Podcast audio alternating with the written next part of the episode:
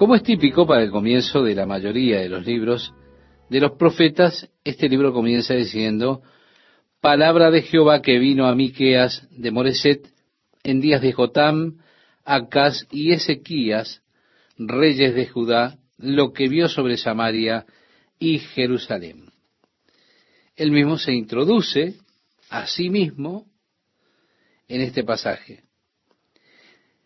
La ciudad de donde vino, Moreset, el tiempo de la profecía. Es casi el mismo tiempo en que Isaías estaba profetizando, si él era contemporáneo a Isaías. Cuando vamos hacia atrás en la historia, al libro de los reyes, el segundo libro, vemos a Acaz y vemos que él fue uno de los reyes malos del reino del sur, de Judá. Él no hizo lo bueno a los ojos de el Señor, sino que él estableció aquellos lugares altos para la adoración de los ídolos, los dioses falsos allí en Jerusalén. Ezequías fue un rey bueno, un rey que instituyó reformas a partir que él llegó al trono. Ahora, profetizando durante este periodo de tiempo, esto significaría que él estuvo profetizando durante el tiempo en que el reino del norte de Israel cayó bajo los asirios. Los asirios habían conquistado el reino del norte, entonces vinieron para invadir el reino del sur en el tiempo de Ezequías. Como sabemos, ya lo hemos comentado, fueron derrotados los asirios por la obra de Dios, la intervención de Dios. Así que estamos en el tiempo en que Samaria y el reino del norte de Israel, es decir, Israel que era el reino del norte, cayeron. Su profecía aquí es contra Samaria y también contra Jerusalén. Y dice, oíd, pueblos todos, está atenta tierra y cuanto hay en ti, y Jehová el Señor, el Señor desde su santo templo, sea testigo contra vosotros. Hace así su llamado al pueblo para que escuchen la acusación de Dios, lo que Dios está testificando en su contra. Porque he aquí Jehová sale de su lugar y descenderá y hollará las alturas de la tierra.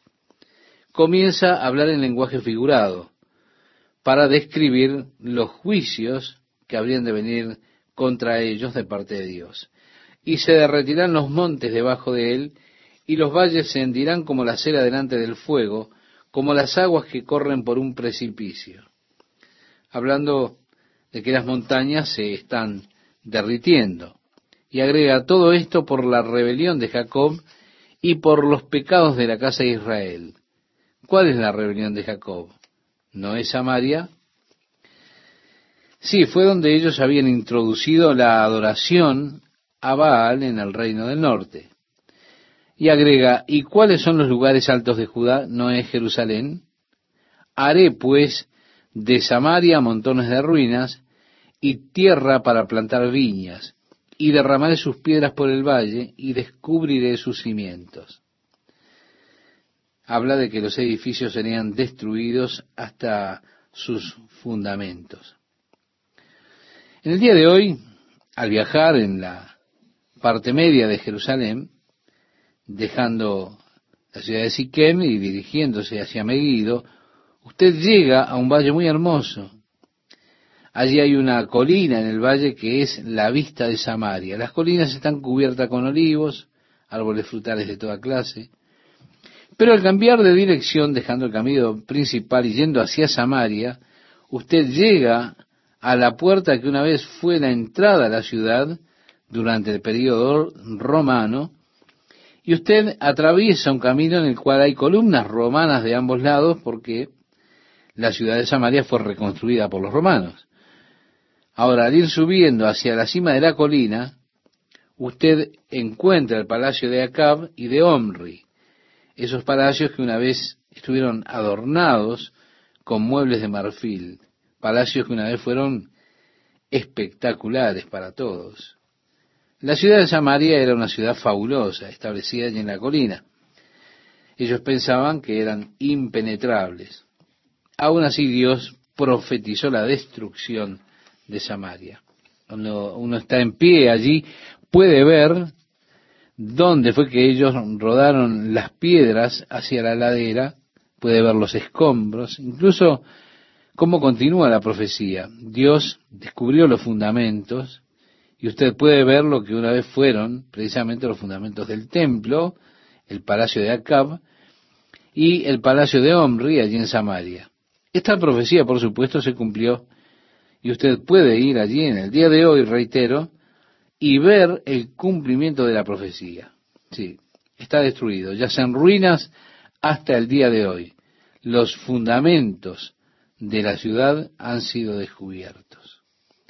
A partir del versículo 7 dice, y todas sus estatuas serán despedazadas, y todos sus dones serán quemados en fuego, y asolaré todos sus ídolos, porque de dones de rameras los juntó, y a dones de rameras volverán. Por esto lamentaré y aullaré, y andaré despojado y desnudo. Haré aullido como de chacales, y lamento como de avestruces, porque su llaga es dolorosa, y llegó hasta Judá. También había infectado el reino del sur, que era Judá, había comenzado la adoración en los bosques, en los lugares altos. Llegó hasta la puerta de mi pueblo, hasta Jerusalén, dice a continuación. No lo digáis en Gat. Gat era una de las ciudades capitales que tenían los filisteos. Cuando David lamentaba la muerte de Saúl y su hijo Jonatán, él hizo la misma declaración. No lo digáis en Gat. Porque ellos odiaban que sus enemigos se regocijaran en sus desgracias. Y por supuesto, generalmente ese era el caso. Los filisteos amaban regocijarse por las desgracias del pueblo de Israel, el pueblo de Dios. Si usted recuerda cuando ellos trajeron a Samson a la casa de su dios Dagón, lo trajeron con el propósito de burlarse, regocijarse en la impotencia de Sansón. La idea siempre era, entonces, de parte del pueblo de Dios, no lo publiquen, no lo digan en Gat, para que ellos no se regocijen de la calamidad del pueblo de Dios. Bien, aquí él comienza a utilizar un juego de palabras y dice, no lloréis mucho, revuélcate en el polvo de Bet Leafra, pásate, oh morador de Zafir. Zafir significa hermoso, pero ahora tenemos un cambio desnudo y con vergüenza.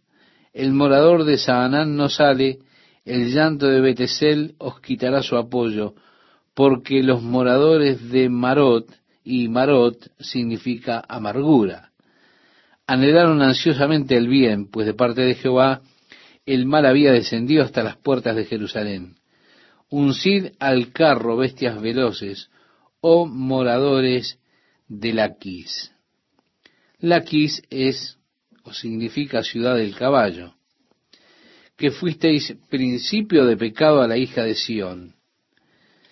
Laquis era una de las ciudades fortificadas, fue tomada en la invasión asiria, pero Jerusalén no fue tomada por los asirios porque intervino Dios, como ya hemos mencionado tantas veces, porque en vosotros se hallaron las rebeliones de Israel. Por tanto, vosotros daréis dones a Moreset Gat, las casas de Axib. Esta palabra Axib significa mentiras. Serán para engaño a los reyes de Israel. La casa de engaño será un engaño para los reyes de Israel, está diciendo. Así que Miqueas hace aquí un juego de palabras a través de estos pasajes tan particulares. Aún os traeré nuevo poseedor, oh moradores de Maresa. La flor de Israel huirá hasta Adulam. Después él va a hablar de los lamentos, es decir, afeitarse sus cabezas cuando se lamentaban. Ellos afeitaban sus cabezas y por un tiempo dejaban que su cabello creciera. Después afeitaban todo el cabello que había crecido por un periodo de 30 días y lo ofrecían al Señor. Lo quemaban como una ofrenda ante el Señor, como una señal de lamento.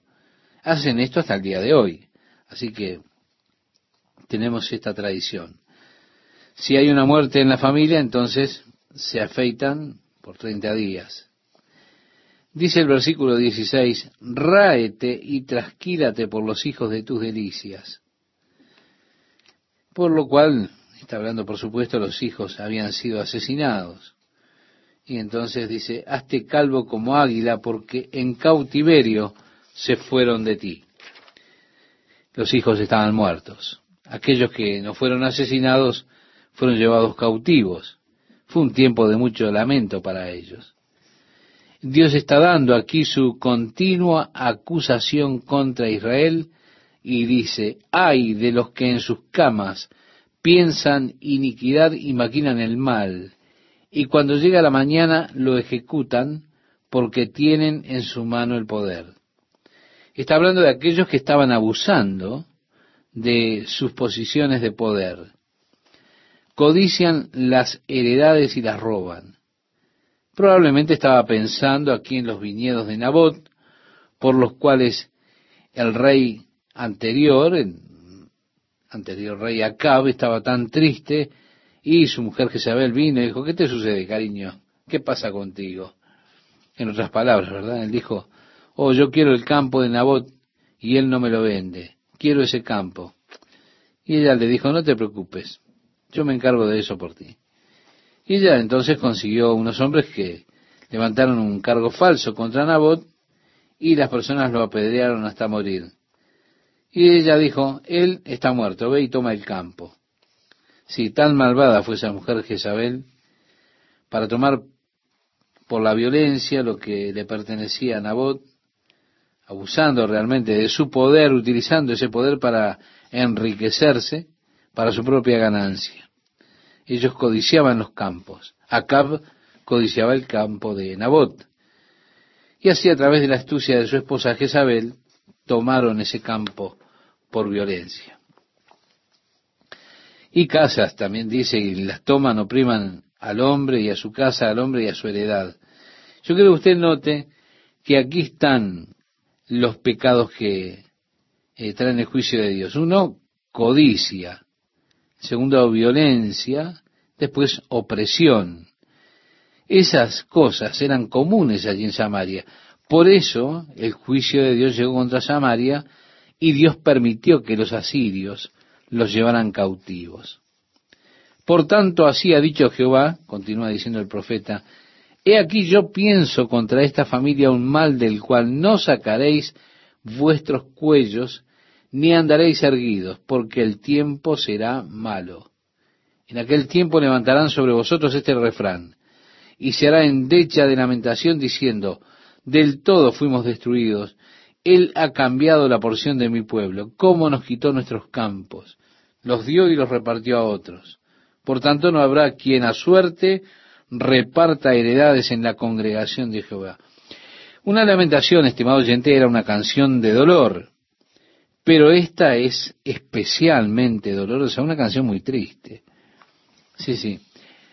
La adoración del templo también cesaría, no habría quien tomara su turno como sacerdote, para lo cual ellos determinaron entonces por repartición los lotes en el templo del Señor. Ellos estaban diciéndole a los profetas de Dios, no profeticéis.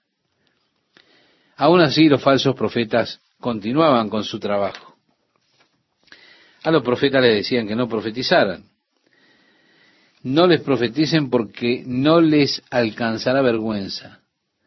Tú que te dices casa de Jacob, ¿se ha acortado el espíritu de Jehová? ¿Son estas sus obras? ¿No hacen mis palabras bien al que camina rectamente? El que ayer era mi pueblo se ha levantado como enemigo. Yo quiero que usted note, estimado oyente, que a pesar de todo ese pecado y de que ellos se levantaron contra Dios, Dios aún se sigue dirigiendo a ellos como mi pueblo. Hay una canción que dice, oh amor, que no me dejarás. Descansa mi alma siempre en ti. El que ayer era mi pueblo, dice Dios, se da cuenta mi pueblo, se ha levantado como enemigo. De sobre el vestido quitasteis las capas atrevidamente a los que pasaban como adversarios de guerra. A las mujeres de mi pueblo echasteis fuera de las casas que eran su delicia. A sus niños quitasteis mi perpetua alabanza. Levantaos y andad, porque no es este el lugar de reposo, pues está contaminado, corrompido grandemente. Si alguno andando con espíritu de falsedad mintiere diciendo, yo te profetizaré de vino y sidra, este tal será el profeta de este pueblo. ¿Por qué? Porque ellos no querían ya escuchar la palabra de Dios. Le dijeron a Miqueas, hey, no nos profetices. Aún así, si alguien viniera y dijera, yo les cantaré de los buenos días de vino y bebidas y demás, entonces ellos dirían, hey, tú eres nuestro profeta, queremos escucharte. Los hombres parece que no han cambiado mucho, ¿verdad? Ellos realmente no quieren escuchar acerca del juicio de Dios que caerá sobre una generación pecadora. Ellos quieren escuchar que les digan, todo bien, todo irá bien, no se preocupen, todo funcionará. Ánimo, mantengan la cabeza en alto, piensen positivamente, porque habremos de llegar a la cima. Las personas dicen, entonces, bueno, seguí hablándome, decime más. Mientras todo se está yendo en picada y va rumbo a la perdición y va rumbo al final, al juicio de Dios, ellos no quieren escuchar la verdad. Dios los está reprendiendo porque ellos no escuchan su verdad. Y ellos prefieren escuchar la mentira de esos falsos profetas que la verdad. El Señor está hablando ahora de un remanente con el cual Él trabajará. Y dice, de cierto te juntaré todo, oh Jacob, recogeré ciertamente el resto de Israel. Lo reuniré como ovejas de Bosra, como rebaño en medio de su aprisco. Harán estruendo por la multitud de hombres. Subirá el que abre caminos delante de ellos, abrirán camino y pasarán la puerta y saldrán por ella, y su rey pasará delante de ellos y a la cabeza de ellos Jehová. Sí, está hablando el Señor del juicio que habría de venir contra ellos que habían ido en cautiverio. Dije, oíd ahora príncipes de Jacob y jefes de la casa de Israel. ¿No concierne a vosotros saber lo que es justo? Vosotros que aborrecéis lo bueno y amáis lo malo, que le quitáis su piel y su carne sobre los huesos, que coméis asimismo la carne de mi pueblo, y les desolláis su piel de sobre ellos, y les quebrantáis los huesos, y los rompéis como para el caldero y como carnes en olla. Entonces clamaréis a Jehová y no os responderá. Antes esconderá de vosotros su rostro en aquel tiempo, por cuanto hicisteis malvadas obras. Así ha dicho Jehová, acerca de los profetas que hacen errar a mi pueblo y claman paz cuando tienen algo que comer, y al que no les da de comer, proclaman guerra contra él. Vemos, Dios habla contra el pueblo ahora debido a las obras malvadas de ellos. Y es por eso que vendrá el juicio de Dios. A pesar de que ellos no quieran escuchar eso, ha de venir. Sus profetas les dicen paz. Pero con eso hacen que el pueblo erre, se equivoque.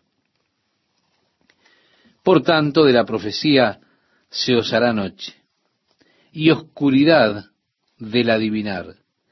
Y sobre los profetas se pondrá el sol, y el día se entenebrecerá sobre ellos, y serán avergonzados los profetas, y se confundirán los adivinos, y ellos todos cerrarán sus labios porque no hay respuesta de Dios. Es decir, Dios ya no hablará más con ellos.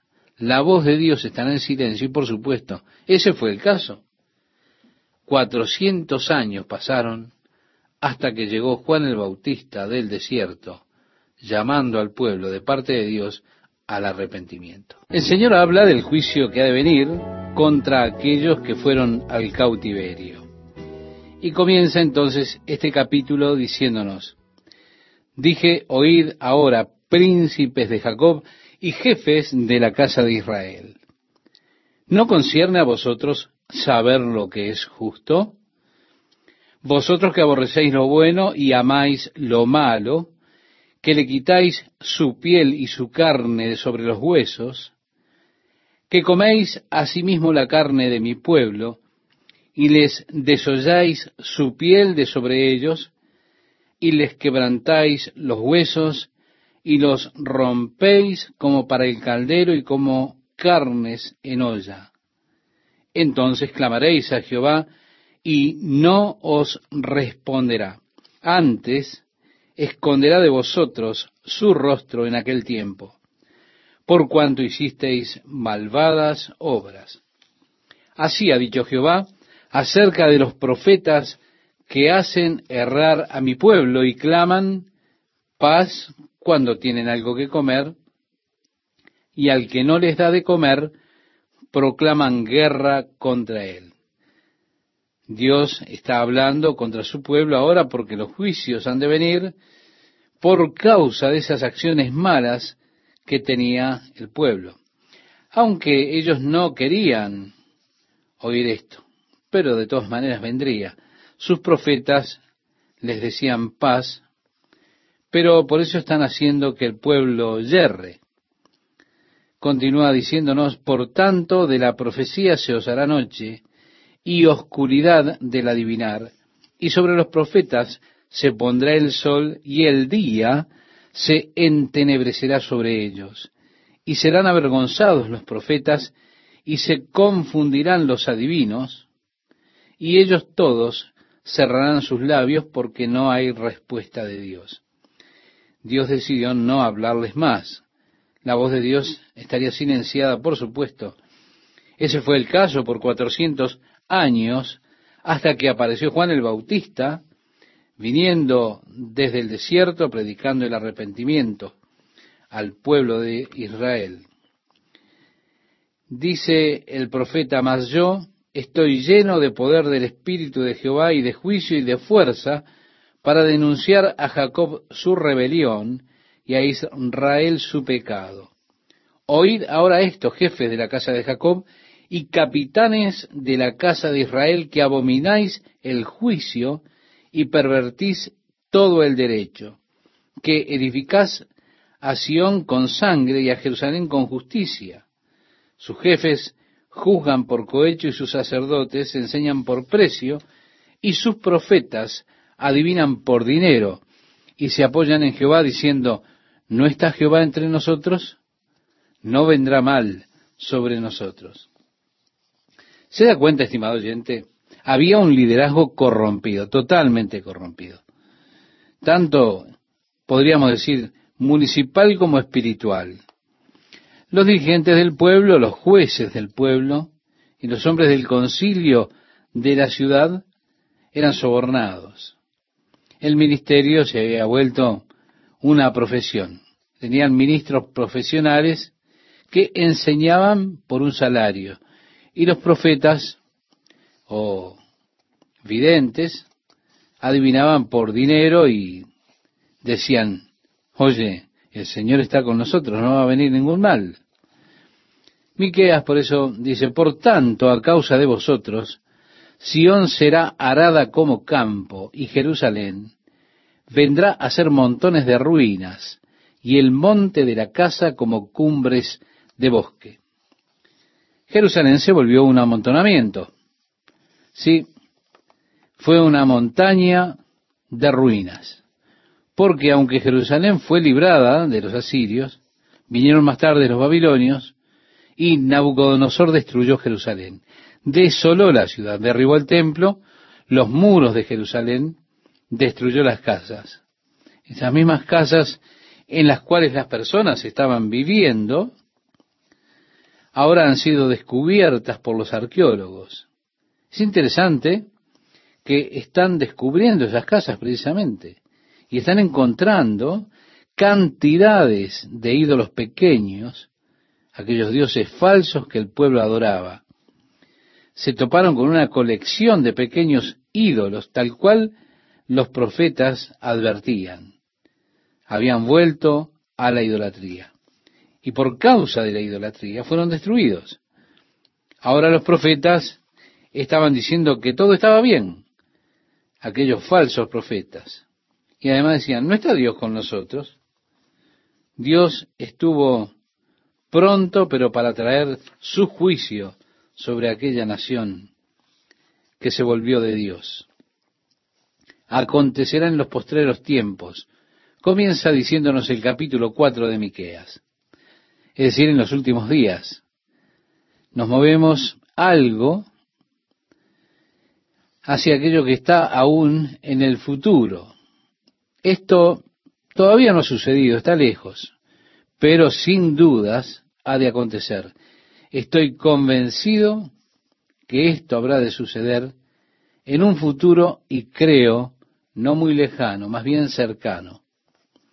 Dice que el monte de la casa de Jehová será establecido por cabecera de montes y más alto que los collados y correrán a él los pueblos.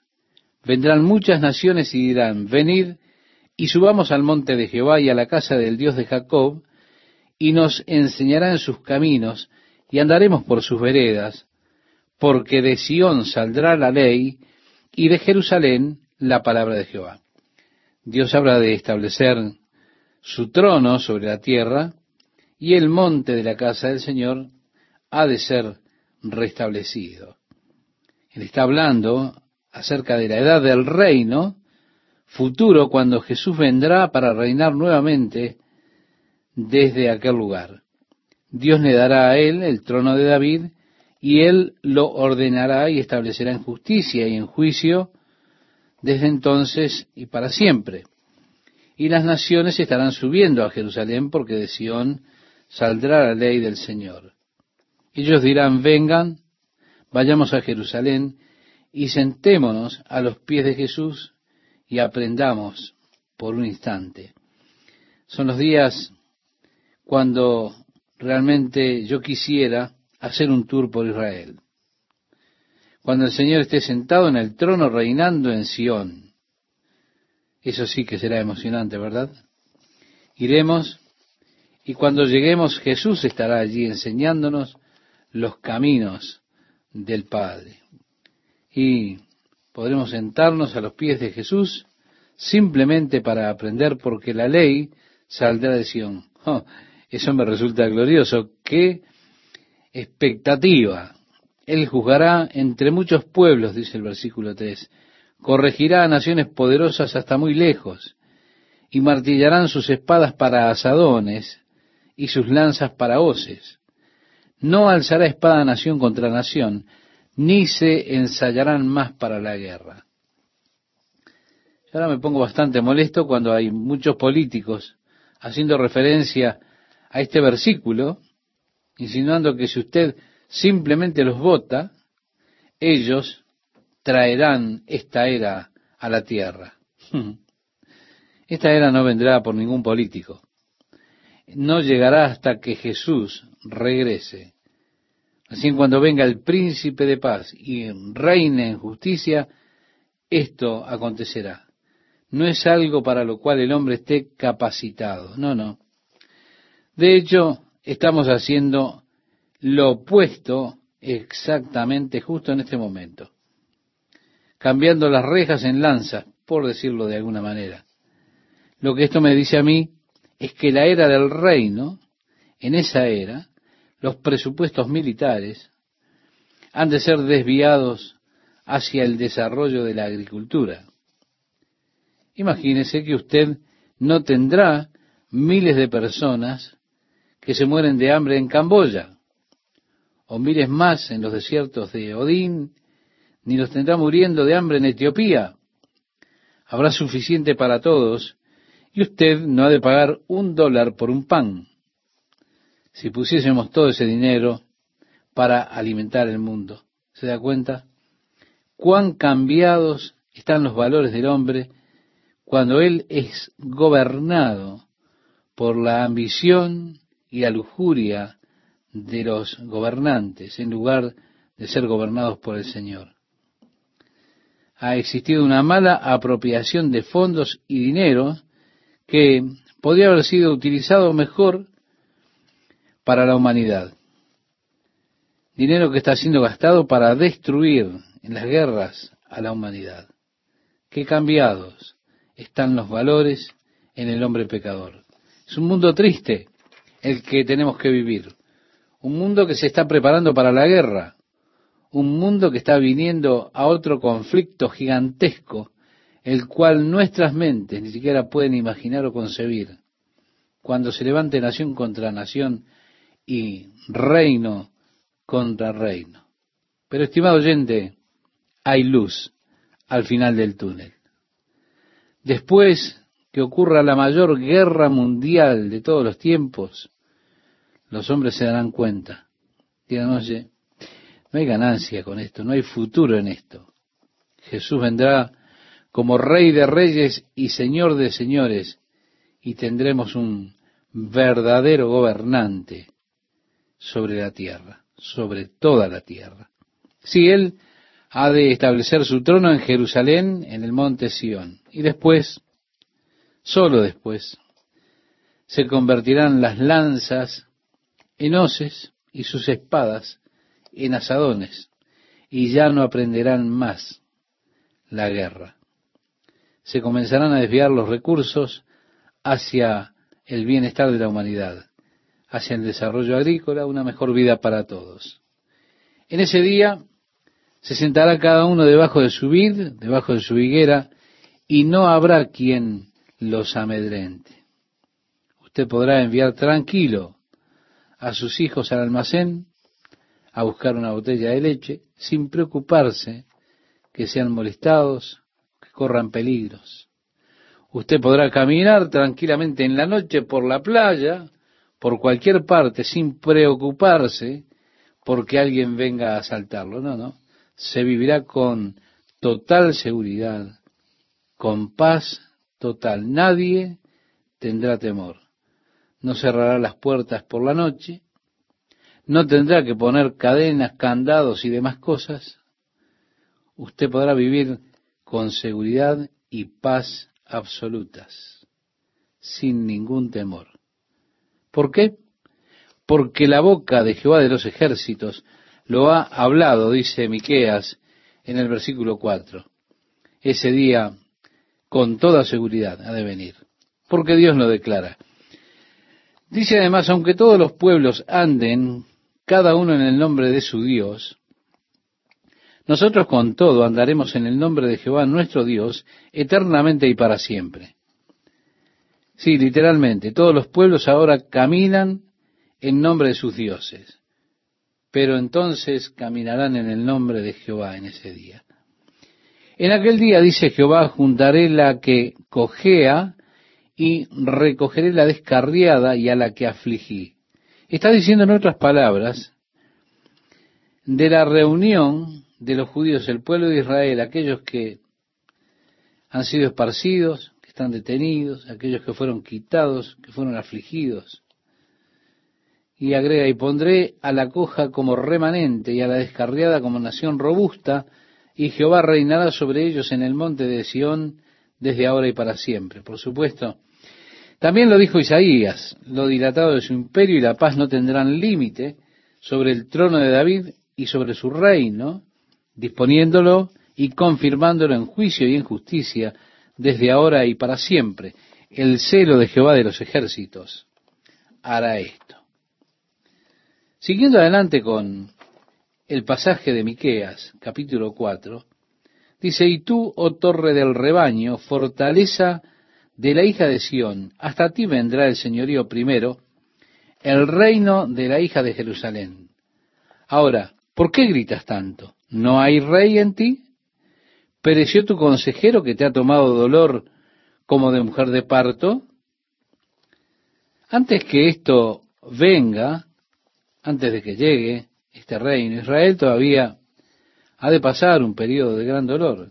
Estarán realmente en trabajo de parto. Pero cuando Sión esté de trabajo de parto, entonces ella dará a luz. Cristo vendrá. Cuando los judíos comiencen realmente a clamar por su redentor, por su salvador, es decir, cuando Sion esté de parto, dará a luz, lo dicen las escrituras. Así que él habla aquí también de una mujer en trabajo de parto. Jesús dijo a los judíos, no volveréis a verme hasta que digan bendito el que viene en el nombre del Señor. El Señor ascendió para estar con el Padre en los cielos y no ha de volver hasta que ellos estén en trabajo de parto. Allí dirán, bendito es el que viene en el nombre del Señor. Miqueas dice, duélete y gime, hija de Sión, como mujer que está de parto, porque ahora saldrás de la ciudad y morarás en el campo. Si ellos han de ser expulsados al desierto, donde Dios los alimente por tiempo, tiempos, y la mitad de un tiempo, dice la profecía, que traducido es tres años y medio. Y llegarás hasta Babilonia, que es Irak actualmente, allí serás librada, allí te redimirá Jehová de la mano de tus enemigos. Y el reino ahora debe ser establecido, según el profeta. Dice, pero ahora se han juntado muchas naciones contra ti y dicen, sea profanada y vean nuestros ojos su deseo en Sión. Habrán muchos que estarán mirando a Jerusalén con ojos de codicia. Pero dice, mas ellos no conocieron los pensamientos de Jehová, ni entendieron su consejo, por lo cual los juntó como gavillas en la era. Levántate, trilla, hija de Sión, porque haré tu cuerno como de hierro y tus uñas como de bronce. Y desmenuzarás a muchos pueblos y consagrarás a Jehová su botín. Sí, habrás de tomar su botín. En Ezequiel, capítulo 38, nosotros leemos que Israel ha sido reunida como nación en ese tiempo cuando Dios los hará nación nuevamente o los hace nación nuevamente. Dice que él habrá de poner un pensamiento malo en los líderes de Magog, que históricamente son identificados como del norte de las montañas de Crimea, que es al presente Rusia. Y él los traerá de los cuarteles del norte con toda su cuadrilla, sus hordas, junto con Irán, Irak y Togarma, que son los estados balcanes, y Gomer, que corresponde a los estados de Europa del Este, junto con Libia y Etiopía para invadir el Oriente Medio, para que puedan tomar el botín, los vastos recursos de petróleo de Medio Oriente. Ahora, cuando vengan a las montañas de Israel, ha de levantarse la furia de Dios sobre su rostro y los hará volver. Y la Biblia dice que los israelíes no tendrán que preocuparse acerca del combustible por siete años. Quemarán el combustible de los ejércitos invasores por siete años. Así que no habrá preocupaciones por el precio del petróleo para ellos por esos siete años. Porque ellos van a tomar y van a quemar el combustible que fue traído para esta invasión de la tierra. Y habrá provisión para siete años. ¿Se da cuenta? Así es que él dice, y desmenuzarás a muchos pueblos, y consagrarás a Jehová su botín. Tomarás el botín de ellos, tomarás la ganancia, y sus riquezas al Señor de toda la tierra. El capítulo 5 de Miqueas deja la escena que corresponde al futuro para volver a una escena intermedia. Dice en el capítulo 5, verso 1, Rodéate ahora de muros, hija de guerreros. Nos han sitiado. Con vara herirán en la mejilla al juez de Israel. Por supuesto, aquí tenemos una profecía que tiene relación con Jesucristo y que se cumplió totalmente en el capítulo 26 del Evangelio de Mateo, versículo 67. Sí. Él fue herido con una vara para que se cumpliera lo que el profeta declaró. Y lo que declaró precisamente es esta, esta profecía que tenemos aquí en Miqueas, que reitero, tiene relación directa y cumplimiento total con Jesucristo, según el Evangelio de Mateo capítulo 26, versículo 67. Y si continuamos con la profecía que Miqueas nos deja acerca del nacimiento del Mesías. Dice nuestro texto de este día, pero tú, Belén Efrata, pequeña para estar entre las familias de Judá, de ti me saldrá el que será Señor en Israel, y sus salidas son desde el principio, desde los días de la eternidad. He aquí la profecía que nos dice que Belén habría de ser el lugar del nacimiento del Mesías. Los judíos creyeron esto por muchos años. De hecho, cuando los sabios de Oriente vinieron para ver al rey Herodes y preguntarle acerca del nacimiento del rey, ellos dijeron, ¿dónde está el rey de los judíos que ha nacido? Entonces Herodes fue y le preguntó a los escribas que estaban allí en Jerusalén, los cuales le contestaron, en Belén, porque el profeta dijo, pero tú, Belén Efrata, pequeña para estar entre las familias de Judá, de ti me saldrá. Y así continúa nuestro texto. Ellos creían entonces, entonces que Belén habría de ser el lugar del nacimiento del Mesías. Ahora, por supuesto, desde que Cristo nació allí, sería imposible que esta profecía se volviera a cumplir. Ya no queda nadie de la casa de David allí en Belén. Belén ahora es una ciudad que pertenece a los árabes. Nadie de la casa de David, reitero, queda en esa ciudad. Así que los rabinos del día de hoy están haciendo otra clase de interpretación para esta profecía de Miqueas. Ellos dicen, esto no se refiere al Mesías. Pero aún así, en el tiempo de Herodes, los escribas y todos, en definitiva, creían y esperaban que Belén fuera el lugar del nacimiento del Mesías. Los escribas estaban realmente en la verdad. Belén fue el lugar en el cual nació Cristo. Desde la dispersión después de Tito Trajano en el año 70 de nuestra era, Belén ya no fue más una ciudad judía y no lo es hasta este día. Así que sería imposible ahora que se cumpliera esto porque inclusive no se puede ya, nadie lo puede hacer, probar la genealogía hasta David. Así que Belén sería el lugar del cual habría de venir el gobernador de Israel, el rey, aquel de quien dice y sus salidas son desde el principio. Aquí está la prueba, estimado oyente, que Cristo siempre existió, desde la eternidad, y esto solo se le puede atribuir a Dios. La palabra eternidad en el idioma hebreo es una palabra muy interesante. Hay dos palabras que se traducen de este idioma eternidad. La primera significa el punto de fuga o punto de partida literalmente. Si usted lleva su mente hacia atrás lo más que pueda, entonces se va a encontrar con algunos que dicen que el universo tiene 10 billones de años. ¿Puede usted llevar su mente hasta 10 billones de años atrás? Bueno, podríamos decir, ¿usted se anima a concebir en su mente hacia atrás 10 billones de años? Permítame dudarlo.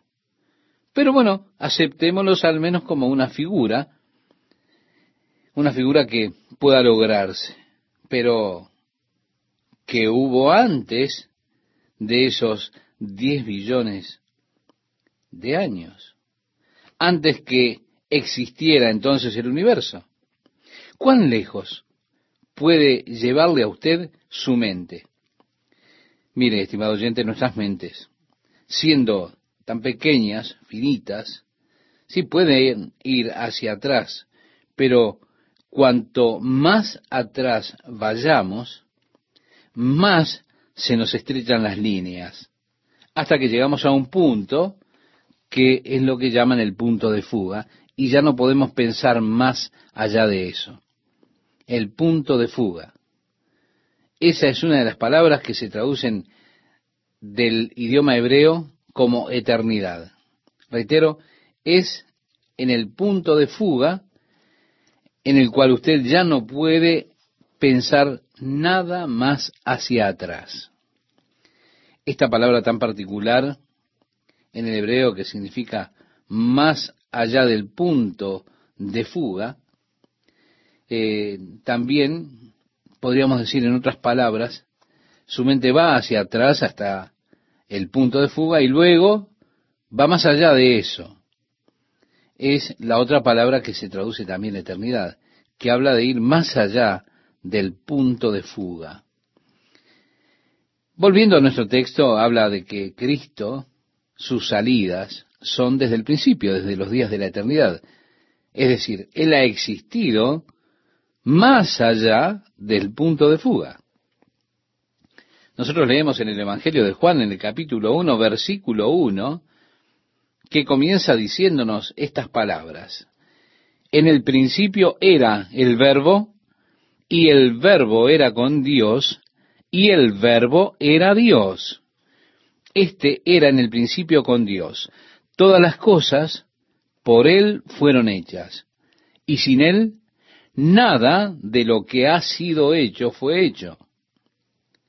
En el principio. Ahora, permítame preguntarle, ¿cuándo fue eso? Yo no lo sé, pero sí sé que es más allá del punto de fuga. En el principio era el verbo, y el verbo era con Dios y el verbo era Dios. Después nos dice Juan, en el versículo 14 de ese primer capítulo de su Evangelio, y el verbo se hizo carne y habitó entre nosotros. La palabra se hizo carne tiene que ver con Belén, donde se cumplió entonces la profecía. Pero tú, Belén Efrata, pequeña, para estar entre las familias de Judá, de ti me saldrá el que será Señor en Israel, y sus salidas son, es decir, Él siempre ha existido desde el principio, desde los días de la eternidad. En el versículo 3 leemos, pero los dejará hasta el tiempo que dé a luz la que ha de dar a luz, y el resto de sus hermanos se volverá con los hijos de Israel. En un sentido, Israel fue abandonado por Dios.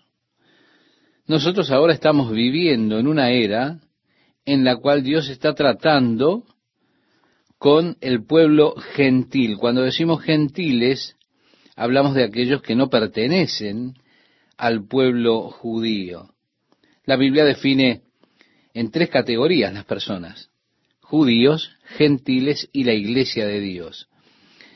Bien, Dios está tratando ahora entre los gentiles y de ellos y de los judíos, de ambos, está formando un cuerpo, el cuerpo de Cristo que es la iglesia. Ahora, esto será hasta que Israel nuevamente comience a buscar a su Mesías. Bien, dice aquí, pero los dejará hasta el tiempo. Estamos leyendo en el versículo número 3. Hasta el tiempo que dé a luz la que ha de dar a luz, y el resto de sus hermanos se volverá con los hijos de Israel.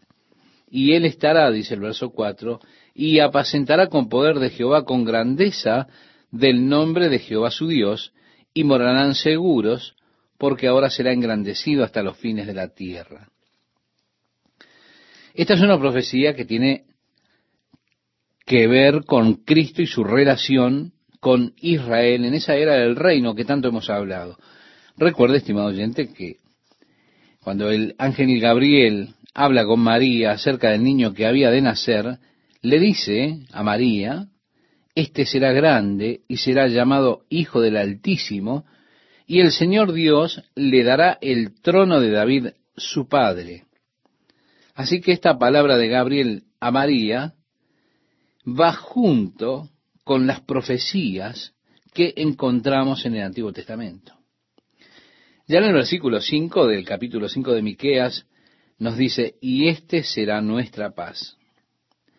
Sí, él es la paz. Isaías profetizó, porque un niño nos es nacido, hijo nos es dado, y el principado sobre su hombro, y se llamará su nombre admirable, consejero, Dios fuerte, Padre eterno, príncipe de paz. Esto usted lo puede leer nuevamente en Isaías capítulo 9, versículo 6. Aquí el profeta Miqueas dice, y este será nuestra paz. El apóstol Pablo, cuando le escribe a la iglesia en Éfeso en su carta, dice, Él es nuestra paz, quien ha derribado las barreras que existían entre los hombres, y Él nos ha hecho uno en Él. Es que no hay verdadera paz hasta que los muros de separación que hay entre los hombres son derribados. Él es nuestra paz, quien ha derribado las barreras. Y así encontramos tantas hermosas profecías acerca de Cristo. El versículo 5 sigue diciendo, cuando el asirio viniere a nuestra tierra.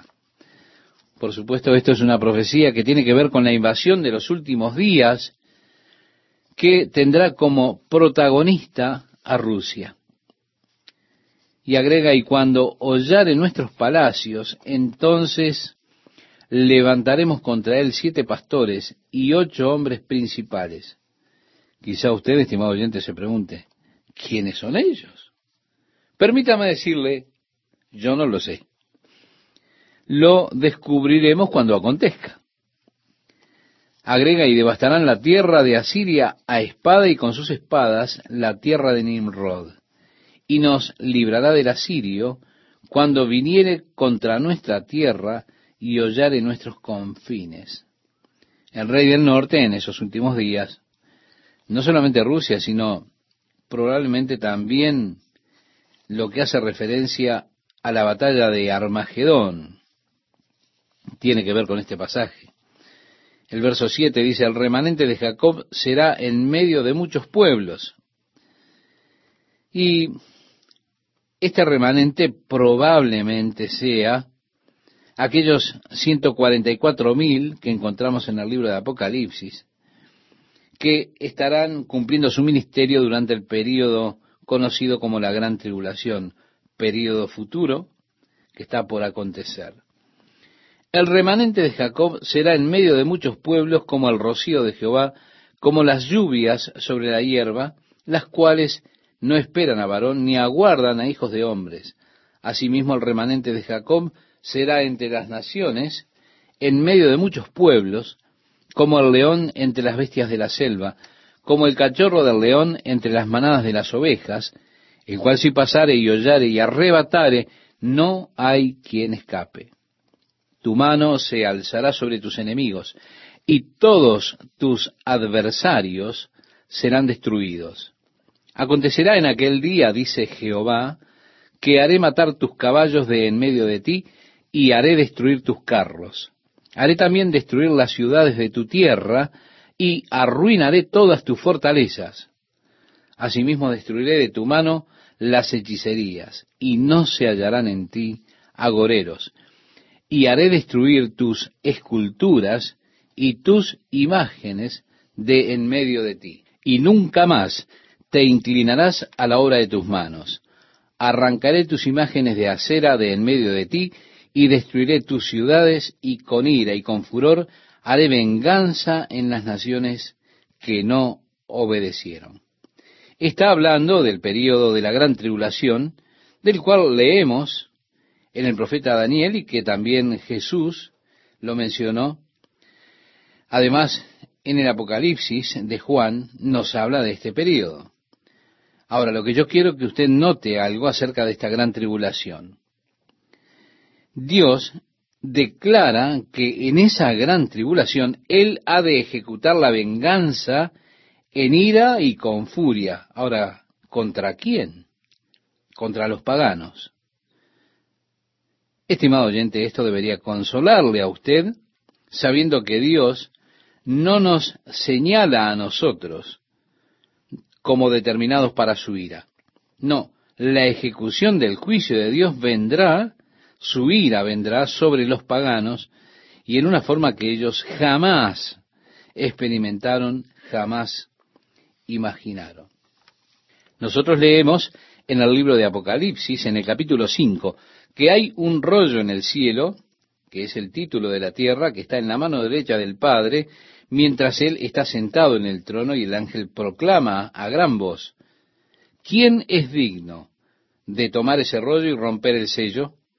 Juan comienza a llorar porque no es hallado nadie digno en el cielo, ni en la tierra, ni debajo del mar, de tomar el rollo, romper el sello. Pero el anciano dice, no llores, Juan, mira al león de la tribu de Judá que ha vencido para tomar el rollo y romper el sello.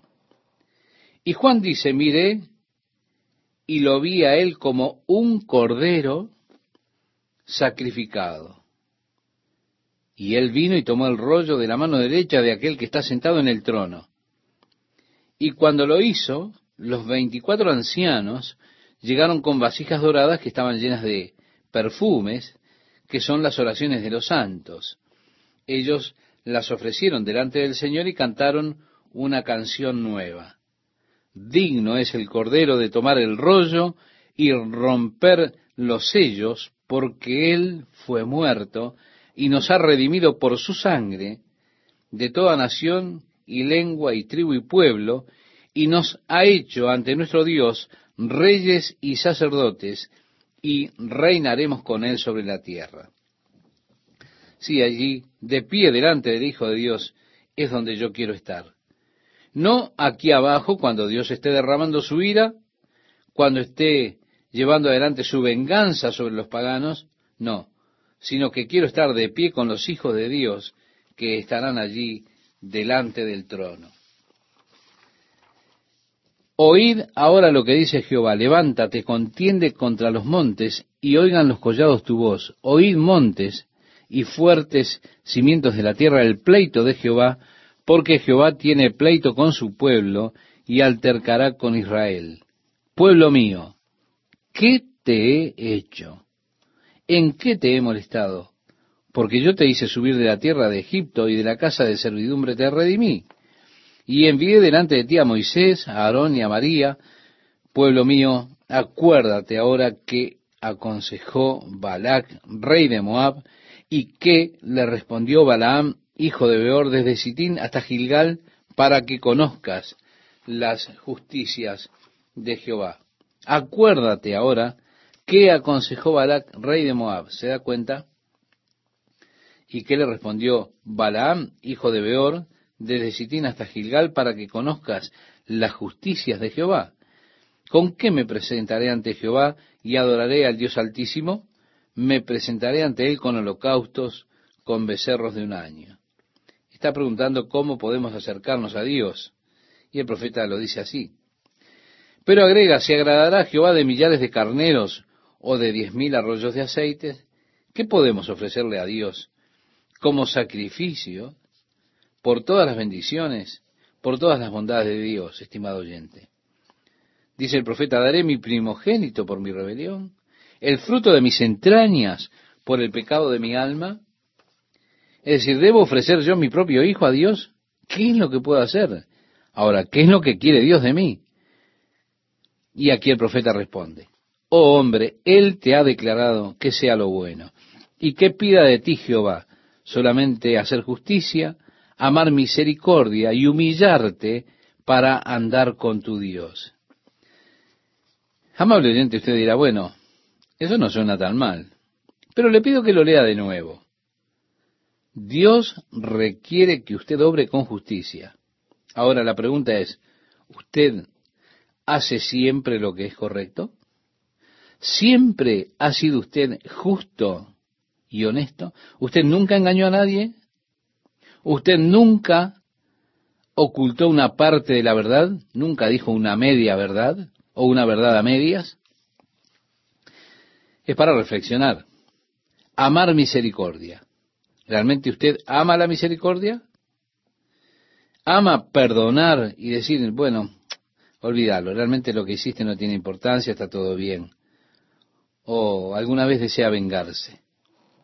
Quizá usted va por allí diciendo, me voy a vengar de este aunque sea lo último que haga.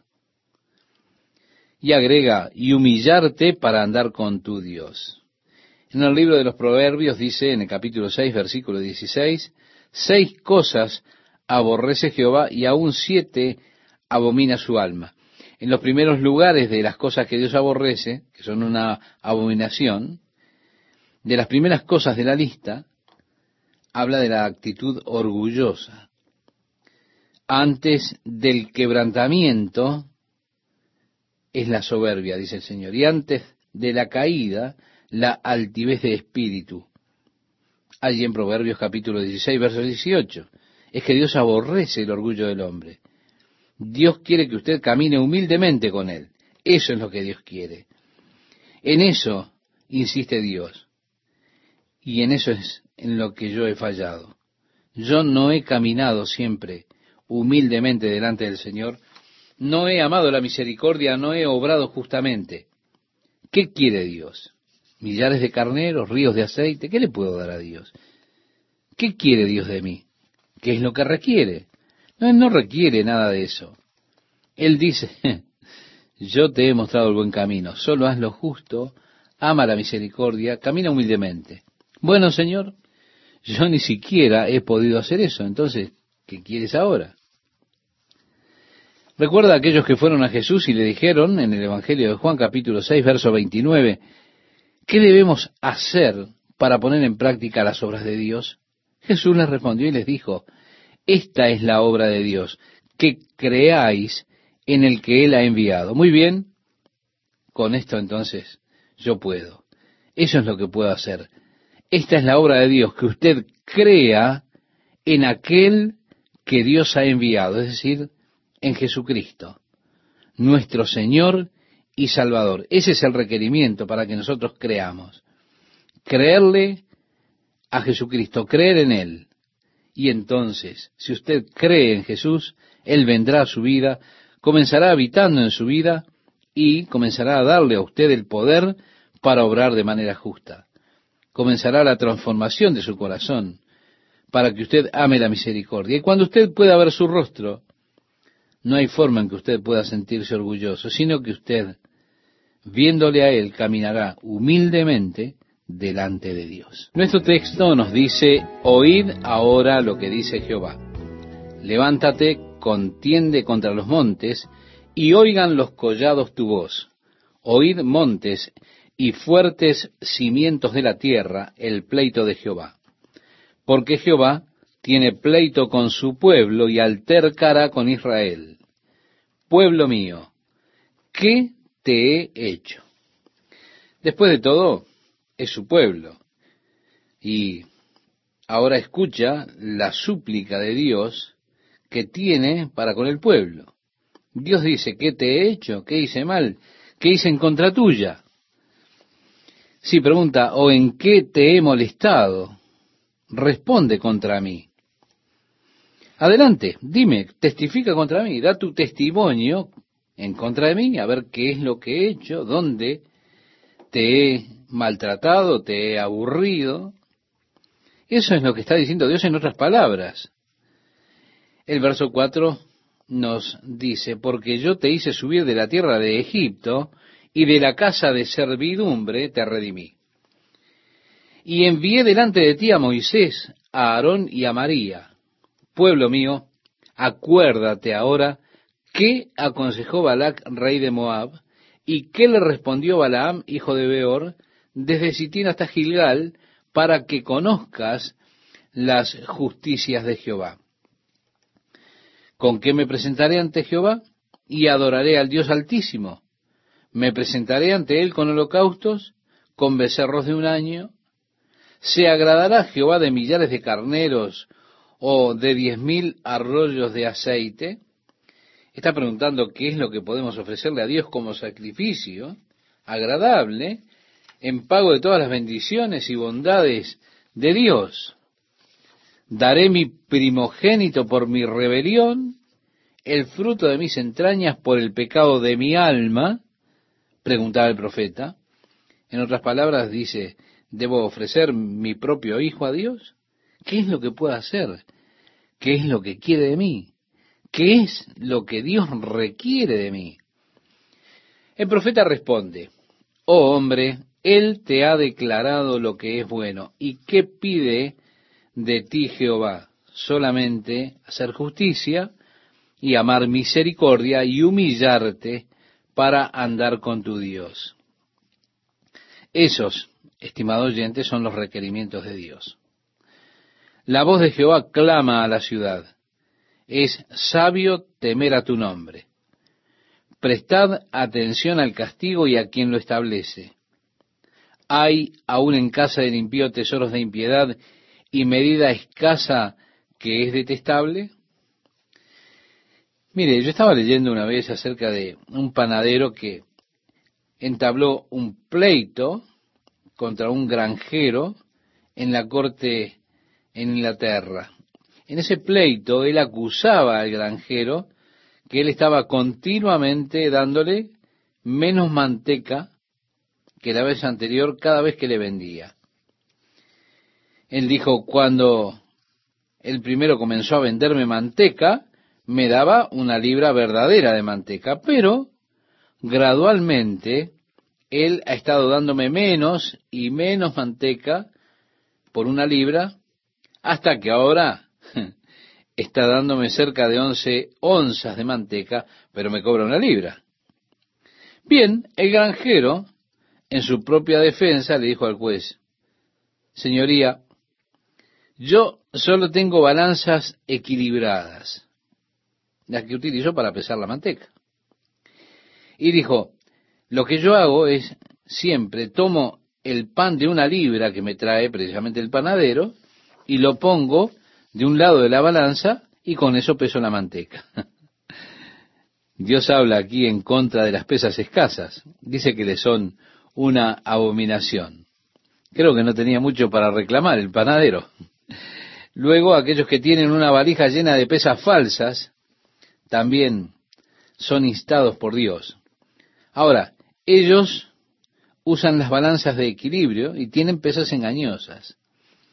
Tenían un set de pesas que usaban para comprar y otro set para vender. Pesas falsas.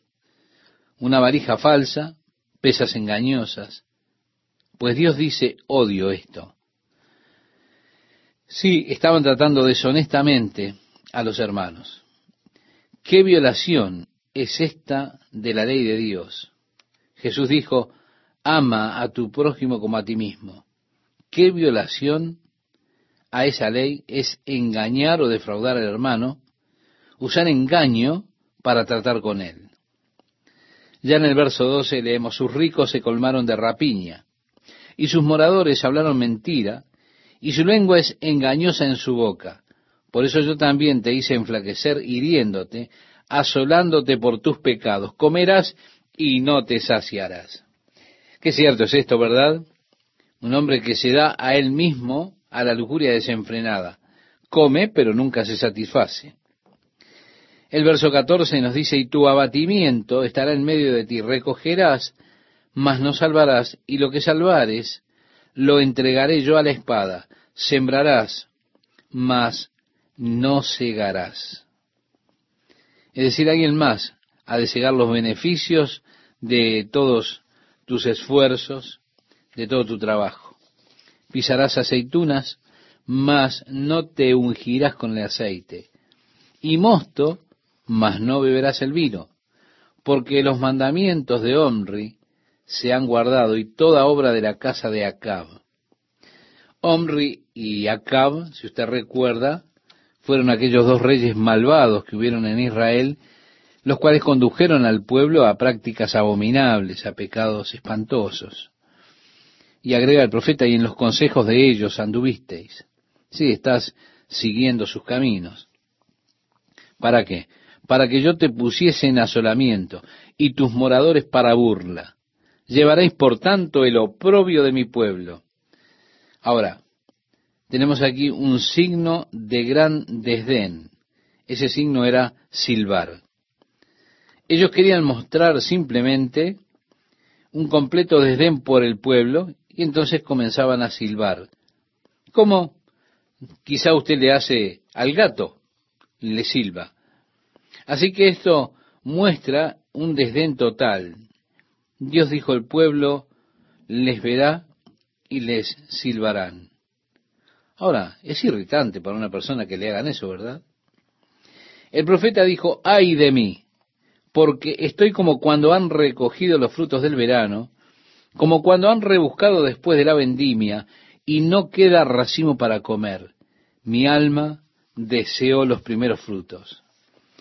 Faltó el misericordioso de la tierra y ninguno hay recto entre los hombres. Todos acechan por sangre. Cada cual arma red a su hermano. Para completar la maldad con sus manos, el príncipe demanda y el juez juzga por recompensa. Sí, los príncipes pedían y los jueces recibían soborno. Y el grande habla el antojo de su alma y lo confirman. Es por causa de su prominencia y demás que tenía lo que quería, simplemente lo que sus malévolos deseos querían.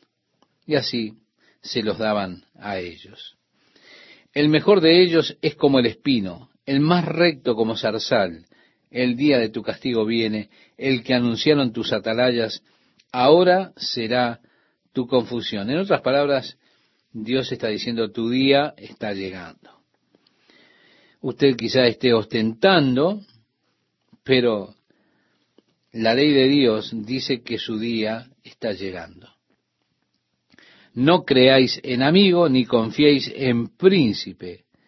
De la que duerme a tu lado, cuídate, no abras tu boca, porque el hijo deshonra al padre, la hija se levanta contra la madre, la nuera contra su suegra, y los enemigos del hombre son los de su casa. Jesús citó este pasaje. Si usted busca en los evangelios, lo encontrará. El profeta decía, mas yo a Jehová miraré, esperaré al Dios de mi salvación, el Dios mío me oirá. Sí, toda la situación es realmente desesperante. Así que totalmente vacía de la obra de Dios, del poder, del amor de Dios, de la misericordia, la gracia y la verdad de Dios. Mi único anhelo, buscaré al Señor, esperaré por el Dios de mi salvación, decía el profeta. Mi Dios me escuchará. Qué hermosas palabras, ¿verdad? Tú, enemiga mía, no te alegres de mí, porque aunque caí me levantaré, aunque more en tinieblas, Jehová será mi luz, la ira de Jehová soportaré. Sí, la indignación siempre es una referencia en el Antiguo Testamento a ese periodo de tribulación que ha de venir. El gran periodo de la indignación de Dios sobre la tierra, Israel ha de atravesar ese periodo. Pero dice, permaneceré. La ira de Jehová soportaré, porque pequé contra él, hasta que juzgue mi causa y haga mi justicia. Él me sacará a luz, veré su justicia. La Biblia dice que todo Israel será salvo, un libertador saldrá de Sión, quien volverá los corazones de sus hijos a sus padres.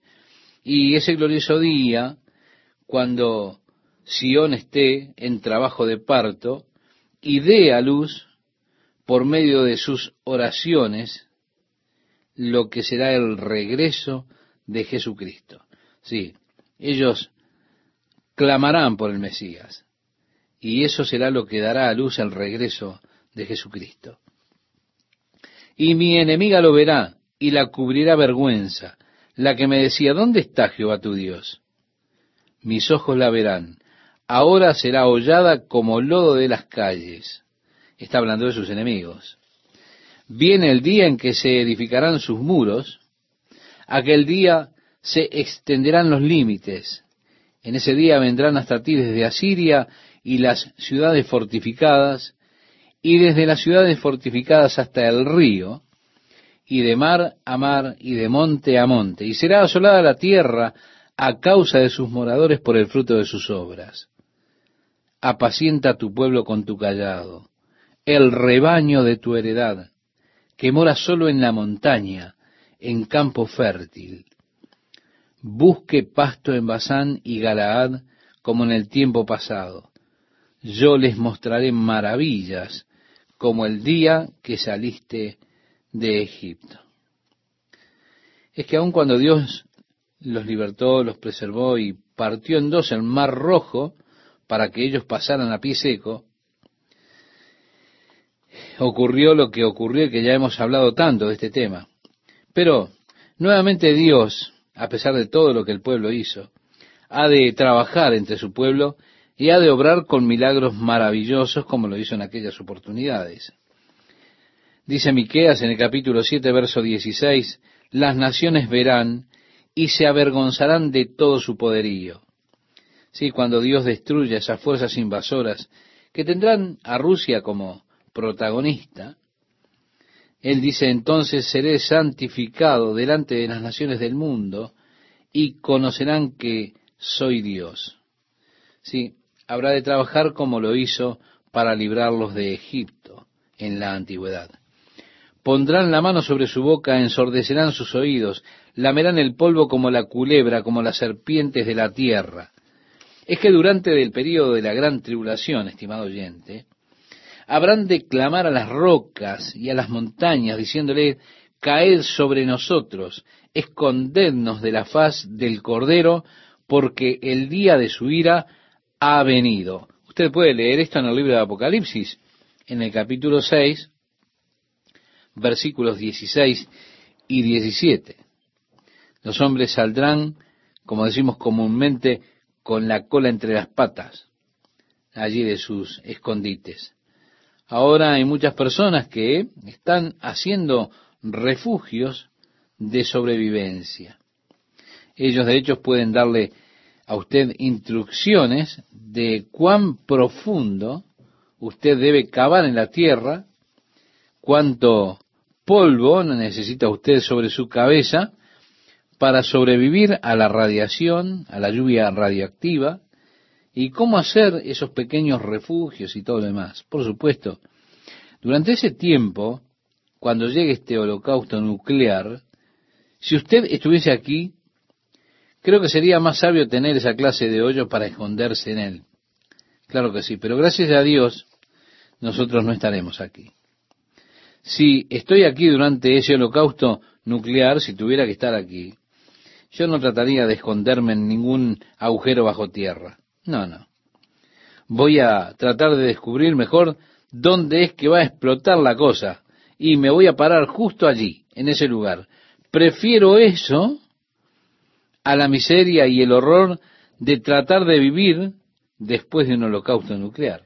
Hay experiencia en esto. Tratando de sobrevivir en una tierra que ha sido devastada y con toda la muerte lenta que trae la radiación posteriormente y todo lo demás. Ah, no, eso no sería para mí. Pero gracias a Dios que no, no he de estar aquí porque la iglesia no estará en la tierra cuando eso ocurra. Pero lamerán el polvo como una serpiente cuando se muden de sus hoyos como lombrices sobre la tierra, decía el profeta. Imagine al hombre reducido a una lombriz por causa de su codicia, de su desobediencia a Dios, su rebelión contra Dios. Porque recuerde, Dios está diciendo esto. Y esto le ocurre al hombre porque no escucha a Dios, ni lo escuchará. ¿Por qué? Porque el humanismo ha llevado al hombre a la cima, a creerse el hombre que Él es Dios, destronando a Dios y poniendo al hombre en su trono, o en el trono que Él pretende. Ahora mire lo que el hombre sobre el trono está haciéndole al mundo en el cual vivimos cómo pretendieron quitar a Dios del trono, y cuando buscaron quitar a Dios de nuestra educación, quitar a Dios de nuestra vida nacional, buscaron reemplazar a Dios con el hombre, poniendo al hombre en el trono, declarando que el hombre es el orden más alto de la evolución, y por lo tanto el hombre es el que está en la cumbre. Y él es el producto de circunstancias accidentales, de hecho, no es la creación de Dios, como dicen ellos. Entonces, tampoco es responsable delante de Dios. El hombre está en el trono.